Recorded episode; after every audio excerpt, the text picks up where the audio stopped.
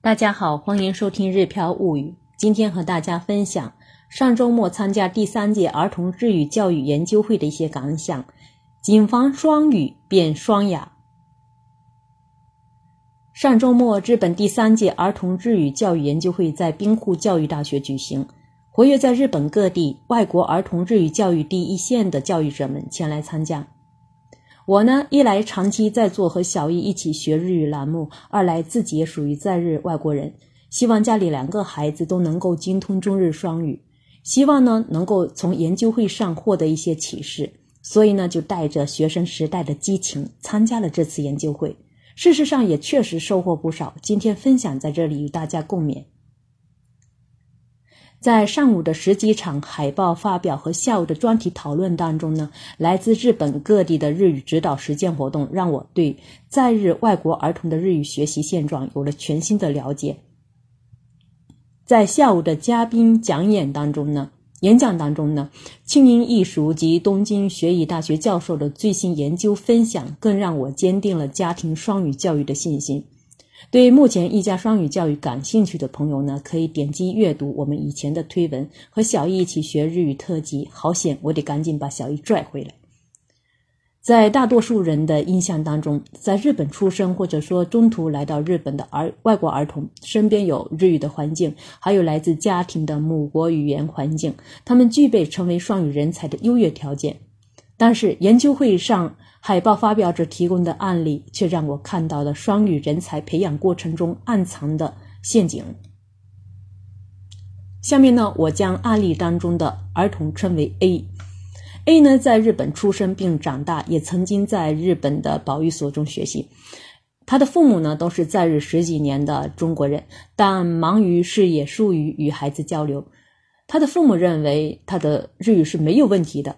但是呢，ZSL 教室的老师呢，发现刚进入教室学习的 A 呢，只会懂不懂是不是这一类机械式的应答，而无法更好的展开表达。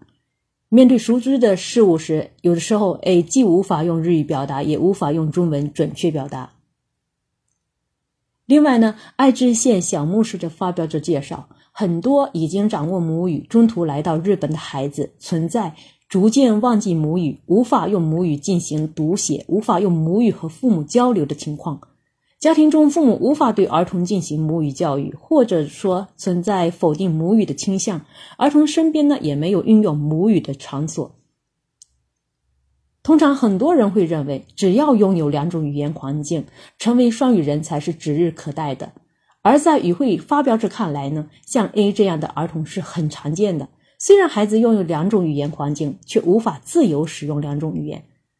另外呢，我也在网上看到了生活在英语圈的日本儿童的作文，在他的作文当中，我们也能感受到双语不成，沦为陷入双哑困境的一些尴尬。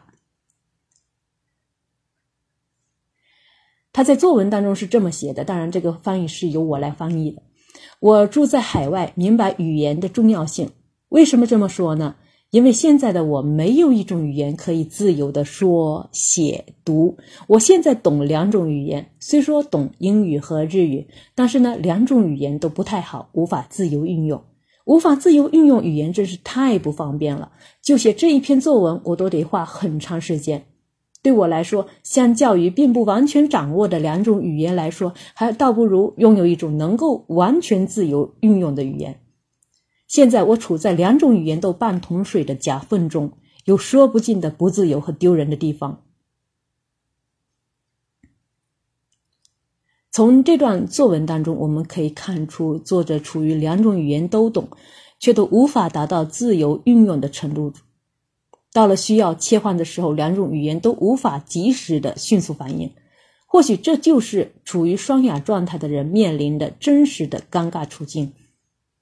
同样在日本生活，有的孩子成为优秀的双语人才，有的孩子却沦为两种语言都无法自由使用的人。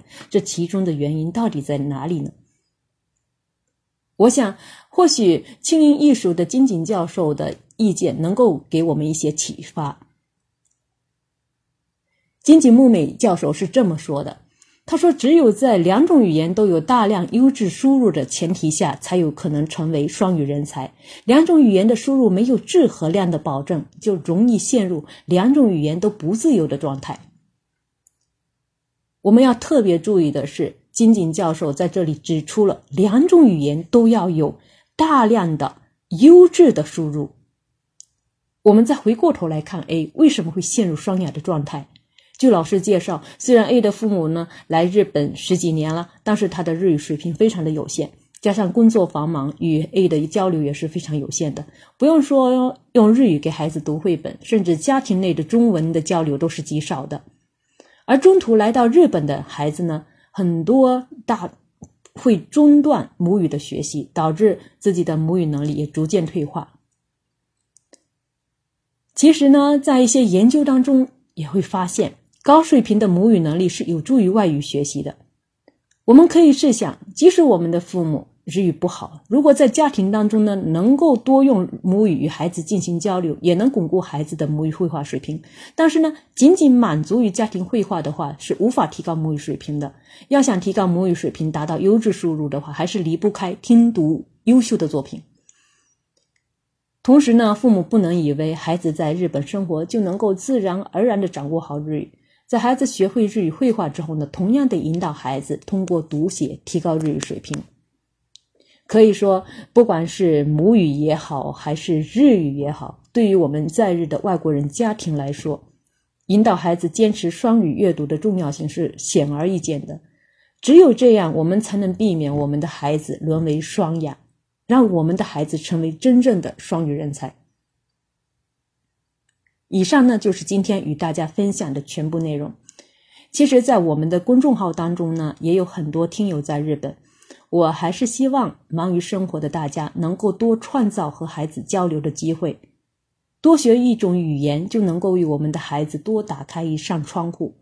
我们本身所具有的中文优势更不要轻易丢掉。坚持中日双语学习，一定会出现相辅相成的效果。我也在网上看到，有的日本家庭到海外生活时，还会特地雇佣别人给自己的孩子读书。可以说，如果我们有时间的话，我们也可以在家里多与孩子交流，多跟孩子读书。不知道大家现在为孩子的双语学习都下了哪些功夫呢？欢迎大家留言交流。感谢大家的收听，我们下次再会。